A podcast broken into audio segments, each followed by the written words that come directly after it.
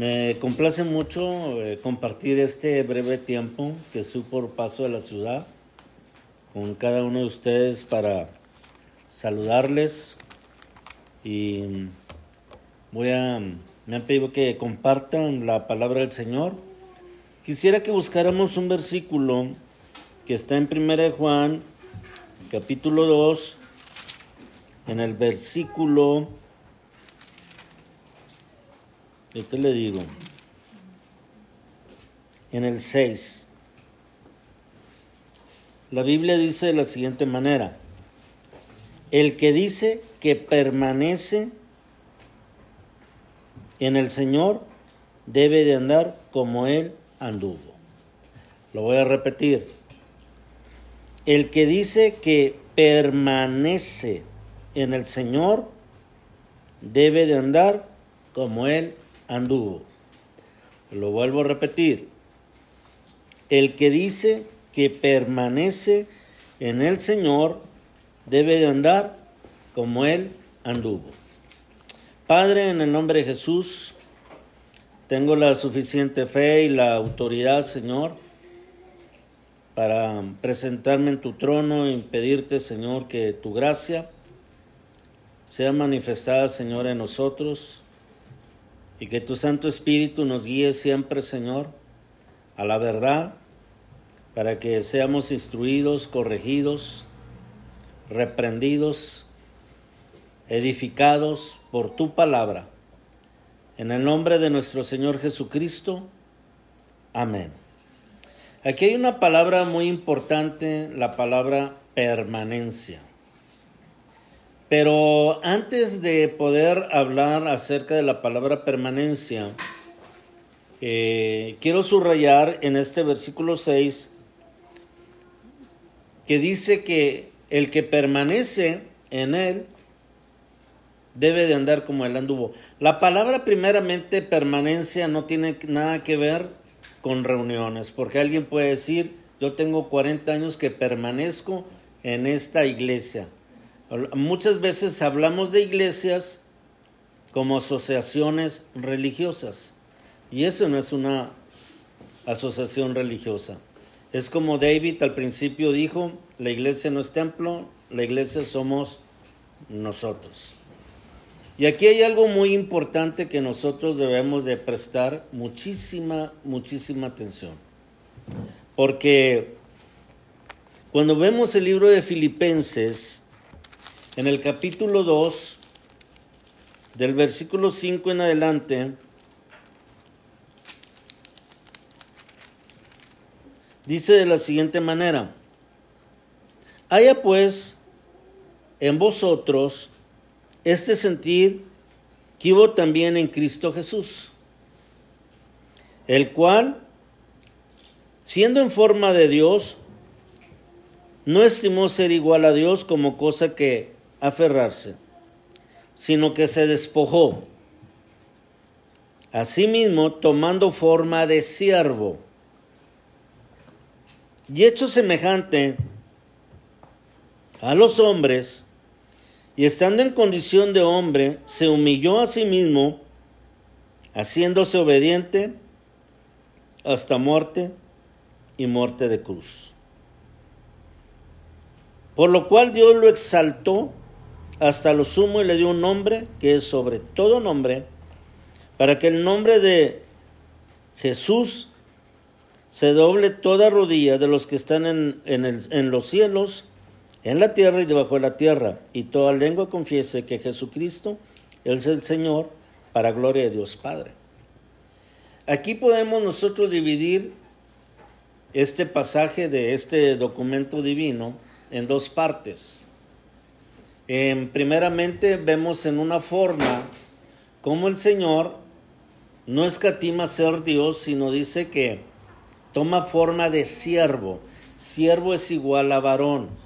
El varón es el que es útil para servirle a Dios. Es decir, el varón, el ministro debe ser un varón.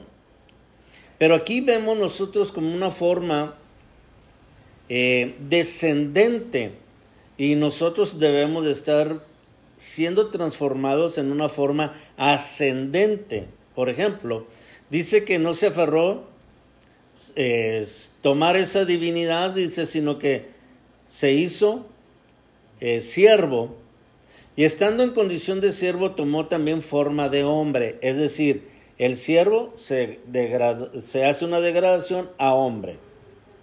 El hombre en la Biblia es alguien que no tiene conocimiento de Dios, un hombre es como, para Dios es como una bestia. Igual como un religioso puede ser para Dios como una bestia. ¿Y por qué? Porque prácticamente no entiende. Bien dice el Señor que el buey eh, conoce a su dueño y el asno, el burro, conoce el pesebre de su Señor, dice, pero Israel no entiende, dice, mi pueblo no tiene conocimiento. Entonces, eh, aún el pueblo de Dios, cuando dice que el mismo Señor dice, eh, los engrandecí y ellos se rebelaron contra mí. Una revelación de Dios es cuando nosotros no hacemos la voluntad de Dios. Escúcheme bien, nosotros nos volvemos enemigos de Dios cuando no hacemos lo que Dios nos manda hacer. Podemos hacer infinidad de cosas, pero si no, no hacemos lo que Dios nos manda hacer, somos enemigos de Dios. Por eso en Mateo capítulo 7, 21 dice, no el que me dice Señor, Señor entrará en el reino de los cielos, sino el que hace mi voluntad. Muchos me dirán en aquel día, ok, muchos eh, se van a tener excusas, pero las excusas simplemente van a ser por, por deseos o obras de hombre. La Biblia dice que si la casa no la edifica el Señor en vano, la edifican los edificadores. Entonces debemos de tomar nosotros mucha atención sobre esto, porque dice al final que Él se hizo obediente hasta muerte y muerte de cruz. Es decir, siendo hombre todavía se gradúa a ser un malhechor, porque el malhechor es el que tiene que ir a la cruz.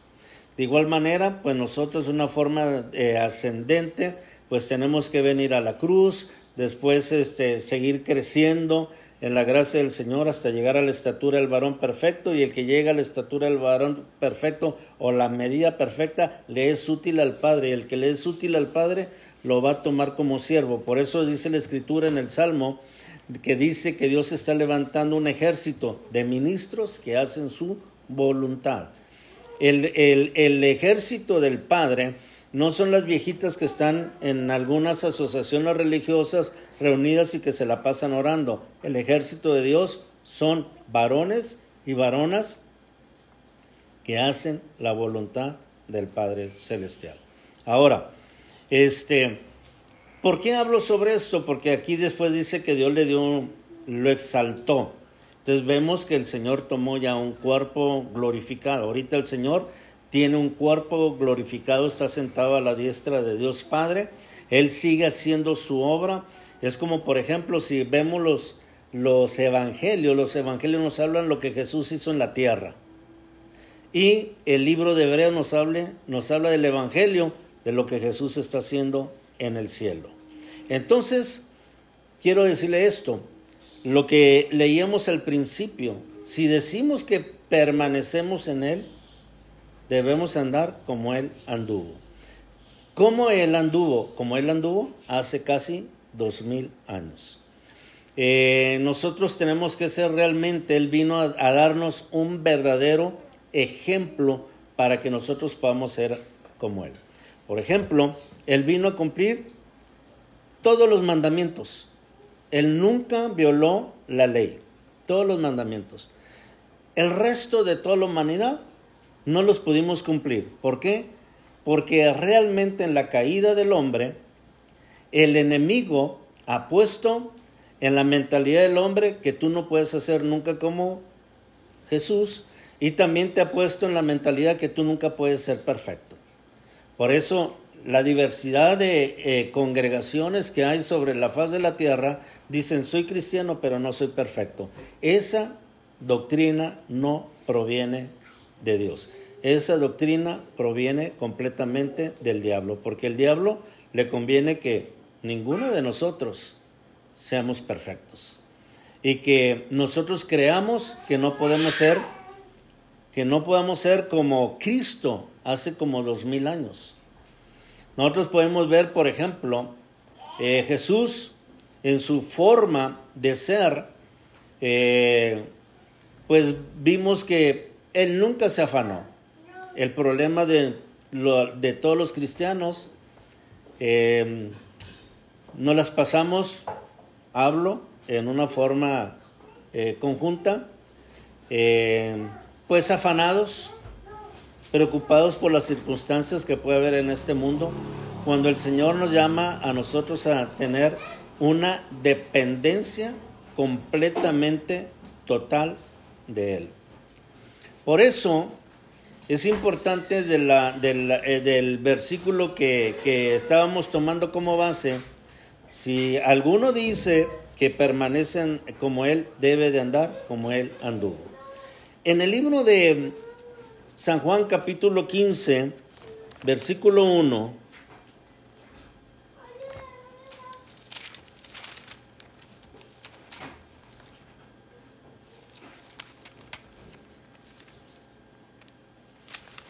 dice de la siguiente manera, yo soy la vid verdadera y mi padre es el labrador. Toda rama, todo pámpano que no lleva fruto lo quitará, y todo aquel que lleva fruto lo limpiará para que lleve más fruto. Vosotros ya sed limpios por la palabra que os he hablado. Y lo dice el versículo 4, permaneced en mí y yo en vosotros. Como el pámpano no puede llevar fruto por sí mismo si no permanece, otra es la palabra permanecer, en la vid. Así tampoco vosotros si no permanecéis en mí. Otra vez habla la Biblia de permanecer. Yo soy la vid, versículo 5. Vosotros los pámpanos. El que permanece en mí, fíjese lo que dice, el que permanece en mí y yo en él, este lleva mucho fruto, porque separado de mí nada podéis hacer. El que permanece en mí. Eso fue prácticamente lo que el apóstol Juan estaba diciendo. El que dice que permanece en él debe de andar como él anduvo. Pero aquí hay algo muy importante que nosotros debemos de entender, que es permanecer. Permanecer realmente es resistir ante las circunstancias y cómo te podría decir presiones que el mundo nos puede dar. Por ejemplo, yo he puesto en alguna otra, otra ocasión el inicio de nuestra vida como una semilla y la culminación como un fruto, un fruto perfecto. La semilla hemos dicho que tiene dos partes, el embrión, donde está toda una información, un libro de información donde cada etapa la semilla debe de obedecer a la información. Es como por ejemplo el ADN de un cuerpo físico. Nuestro cuerpo físico tiene un ADN compuesto de cuatro, sustancias este, que componen un libro completamente genético. Y ese libro completamente genético habla de las instrucciones. Por ejemplo, da la instrucción a las tantas semanas después de la concepción a tantas semanas debe de formarse la cabeza y luego tantas semanas las extremidades, tantos meses debe de dar a luz. Es, es decir, el producto o el efecto cuando está dentro del vientre de la madre no crece a voluntad de la madre, no crece a voluntad del padre, no crece a la voluntad del este, médico, crece a la voluntad de un registro, de un libro genético. El feto está obedeciendo su desarrollo. Es más, el ADN nos dice si somos hombres o mujeres. De tal manera que lo mismo pasa en el cuerpo espiritual. El cuerpo espiritual nosotros tenemos eh, una información. Y por ejemplo, si la semilla no cae a tierra, no puede llevar fruto. Esto nos habla de una muerte, de la muerte de la cruz.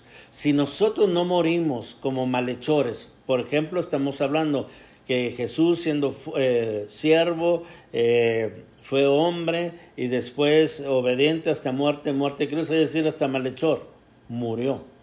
Entonces nosotros es una forma ascendente, lo que yo le decía.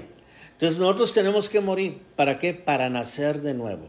Ese nuevo nacimiento es la germinación, por ejemplo, dentro de la planta, sufre un cambio. Ese cambio es una permanencia, es decir, no se quedó en un estado de semilla, sino que sufrió una, una transformación y que él, esa semilla resistió, por ejemplo, la presión de la tierra para romper la tierra y renacer de nuevo. Eso lo podemos traducir como resiliencia, pero en realidad la Biblia lo llama permanencia. Esa, esa, eh, ese brote que dio se convierte en hierba. Entonces resiste el agua, el viento, etc. Y sigue en su evolución a convertirse en espiga. Después vienen más adversidades y la espiga empieza a dar flor. Después vienen adversidades. Cada punto de transformación eh, son resistencias y esa resistencia prácticamente es lo que la Biblia quiere decir permanencia. Usted cuando vino, por ejemplo, ha venido a Cristo, usted ha venido a sufrir mucha presión. Se hizo cristiano y de repente le dicen, pues ya no estás como parte de los herederos, te empiezan a decir los compañeros, ahí viene el, el, aleluya, empiezas a perder trabajo, empiezas a perder clientes, empiezas como con muchas pérdidas, pero si tú te permaneces firme en la fe de nuestro Señor Jesucristo, Tú vas a resistir y vas a seguir progresando en los cambios y esos cambios te van a llevar a que tú seas un fruto y ese fruto en eso se glorifica el Padre. El Padre no se glorifica con una obra a medias, no se glorifica con que seas semilla, no se glorifica con que, con que seas hierba, no se glorifica con que estés dando flores se glorifica a través del fruto y el fruto sea perfecto, como dice el versículo 8 de lo que estamos leyendo. Si usted lee del versículo 3 en adelante, la palabra permanencia se repite infinidad de veces. Pero aquí hay lo, a lo que yo quiero llegar. Porque la Biblia dice que si alguno dice que permanece en él, debe de andar como él anduvo. Es decir, me tengo que parecer a Cristo. La iglesia Fíjese, la iglesia, bien dijo este David, no es un templo hecho de manos. La iglesia somos nosotros. Y si somos nosotros, entonces somos el cuerpo de Cristo. Y si somos el cuerpo de Cristo o el cuerpo presente de Cristo en la tierra, tenemos que tener el cuerpo mío, tiene que tener la conducta del cuerpo de Cristo hace dos mil años, que Él no escatimó a ser Dios, sino tomó forma de siervo y estando en condición de hombre, vino a humillarse hasta tener una muerte y muerte cruz, es decir, hasta ser un malhechor. Si ahora nosotros es al revés, porque eh, Dios en quién va a ser un templo. Porque en Isaías 61, cuando dice, el cielo es mi trono, la tierra el estrado de mis pies, ¿dónde está la casa que me habéis edificar? ¿Dónde está el estrado de mis, de mis pies? Y lo dice, pero miraré aquel que es humilde, pobre de espíritu y humilde, que tiembla a mi palabra. ¿Quién es el que tiembla a la palabra? El que cumple cabalmente los deseos del Padre. Han hecho los hombres un evangelio de oferta. Ven a Cristo, y todo te va a cambiar bien. Ven a Cristo, vas a tener las montañas de billetes. Ven a Cristo y tú nunca te vas a enfermar. Ven a Cristo y tú vas a tener el carro eh, más bonito. Eh, vas a tener la casa de tres pisos, vas a tener la casa con alberca. Eso es lo que hacen hoy los ministros. Hacen del Evangelio prácticamente un Evangelio de oferta.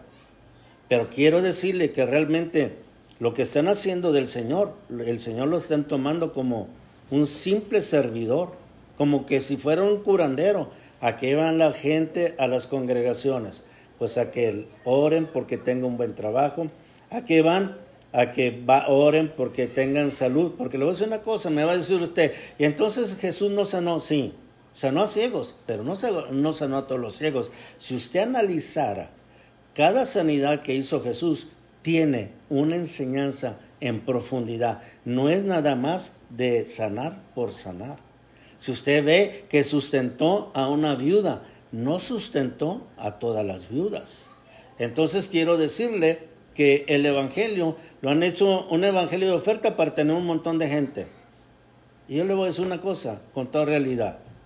¿Dónde está realmente el que puede decir, pues yo tengo 40 años de permanecer y fielmente a mi organización Cristocentro? ¿Y qué con eso? Lo que el Señor está pidiendo es que si alguien dice que permanece, como Jesús dice, el que permanece en mí y yo en él, él va a dar fruto. ¿Quién va a dar fruto? Aquel que diga, yo permanezco y voy a andar como él anduvo. Voy a tener realmente, ahora yo le digo algo, Jesús se preocupó, se presionó por la política. Y hay un montón de que se denominan cristianos haciendo revoluciones, etc.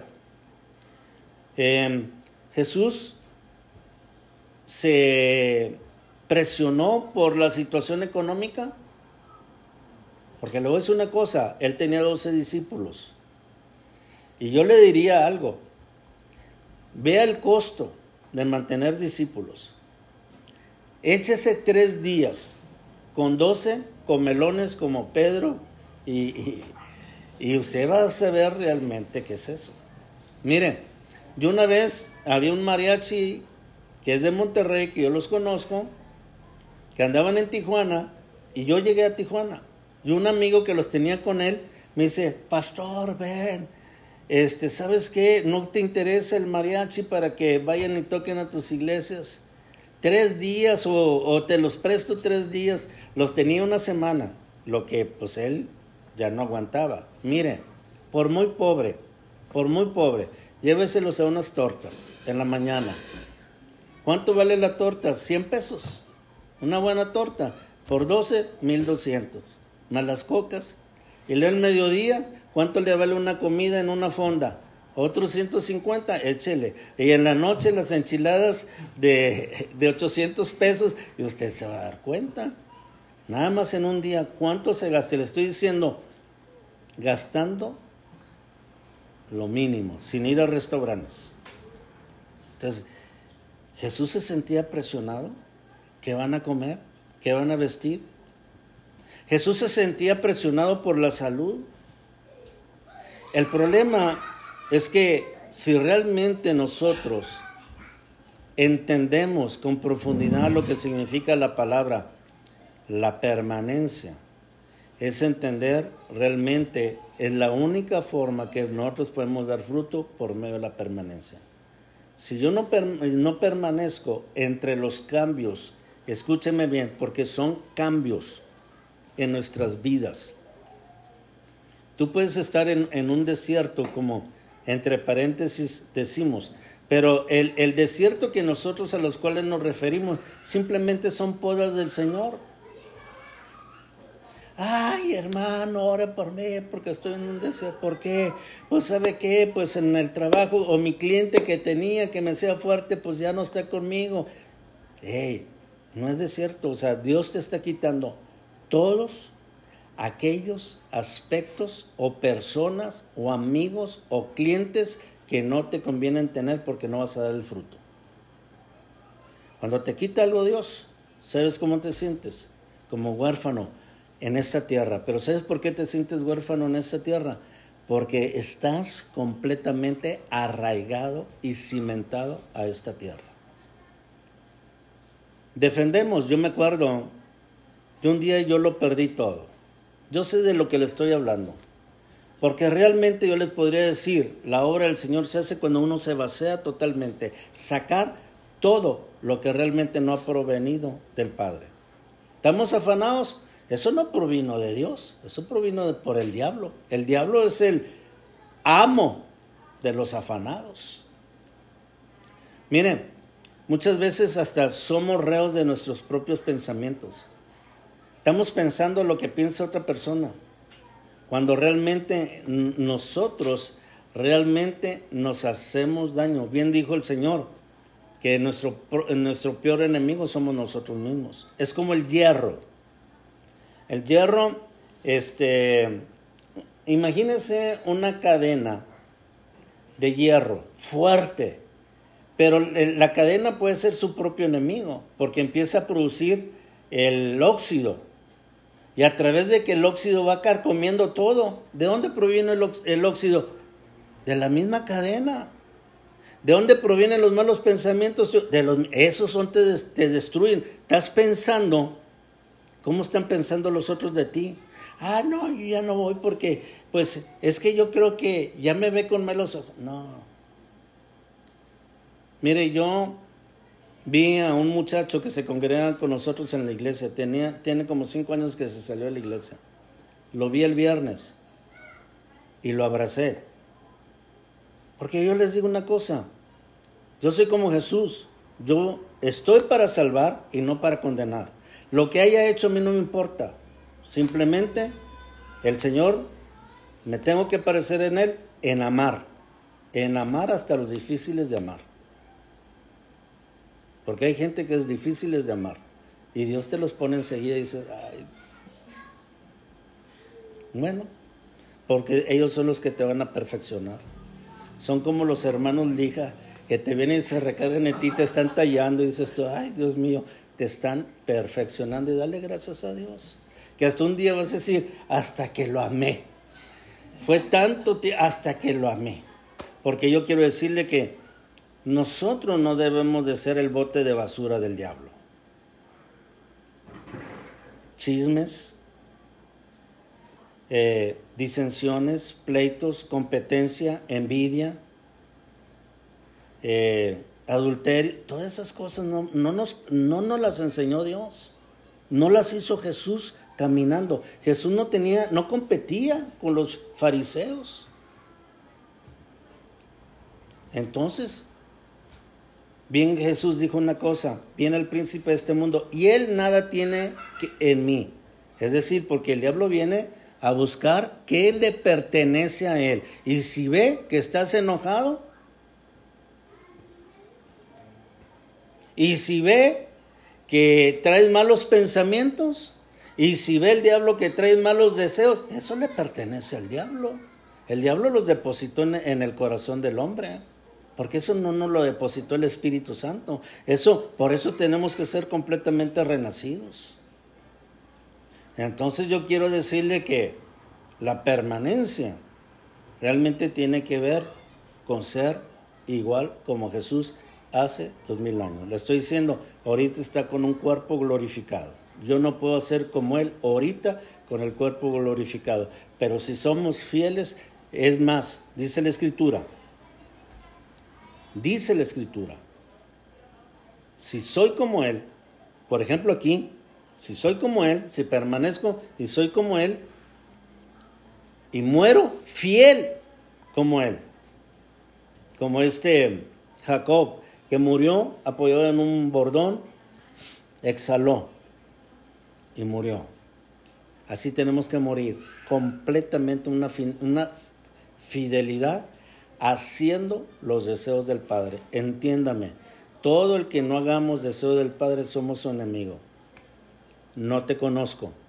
Padre, pero yo hice todos muchos viajes, no te conozco. Padre, pero pues yo proclamé tu palabra, no te conozco. Ay, pero yo danzaba, yo cantaba bien bonito, no te conozco. Quiero que entienda eso. La Biblia dice, Jesús dijo, el que conmigo no recoge. Si no recojo con él, soy su enemigo y el enemigo de él desparrama. ¿Cuántos en las congregaciones no aprovechan por el chisme para desparramar, para ahuyentar personas y con los que se van ellos a hacer su propia iglesia? ¿Qué iglesia? Eso no es iglesia. Eso no es iglesia. Iglesia es aquel que Dios lo ve como digno por su búsqueda, por ser humilde, es, por ser pobre, humilde y por temblar a su palabra. Lo ve con dignidad y parte un pedazo del pan cuando él dijo, esto es mi cuerpo, y le da, le participa. Ese es parte de la iglesia. quiero que me entienda. Pero para ser parte de la iglesia, lea con profundidad y despacio lo que dice San Juan capítulo 15. Permaneced en mí para poder llevar fruto. En esto se glorifica en mi Padre, en que llevéis mucho fruto y seáis así mis discípulos. Quisiera hacer una oración sobre esta reflexión. Sale sobrando que me quede aquí una hora más, dos horas, si realmente no entendemos el mensaje que el Padre nos quiere o que nos envió el día de hoy. Analícelo en su casa, analícelo. Haga un inventario espiritual todos los días. Cuando se acueste, diga, me enojé, me afané, ay, me afané por la colegiatura. Eso no proviene del Padre. Sáquelo. Me preocupé por la política, por el cuarto informe. Sáquelo. Sáquelo. Sáquelo. Eso no proviene del Padre. Dije una mala palabra. Regañé a mi esposa. Golpeé a mi niño porque le dije, ve a traer una Coca-Cola a la tienda. Dijo, ahorita, pa, ¿qué me trae? Dije, sácalo. Porque él le quiere decir una cosa. Nada. El Padre no desea nada que tengamos de este mundo, sino solamente sus deseos y que cumplamos sus deseos para que Él haga sus operaciones en cada nosotros y que nosotros hallemos gracia ante sus ojos. No es el que sabe más versículos, no es el que viaje más, se lo vuelvo a decir.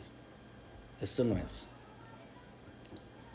Muchos me dirán en aquel día, Señor, Señor, no te conozco. Pero fui, estuve 40 años en Cristo Centro, no te conozco. ¿A quién conoce Jesús? A los que son igual a Él. A eso los conoce. Así que el que, el que diga que permanece ante tanta tribulación y, y todavía está firme en el Señor y permanece, ande como Él anduvo. Padre, en el nombre de Jesús, te damos gracias por tu palabra, por esta reflexión que realmente la podamos meditar en la profundidad del corazón y que si en alguno realmente eh, tú lo guías, Padre Eterno, a un arrepentimiento que proceda para vida. Te damos gracias por tu Santo Espíritu presente. Amén.